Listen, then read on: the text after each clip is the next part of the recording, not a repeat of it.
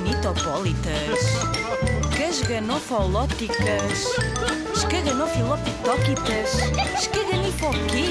Escaganifobéticas. Ah, escaganifobéticas. Pachorra! Pachorra parece cachorra. Mas não é de cães que vamos falar, embora também haja cães pachorrentos. É uma característica.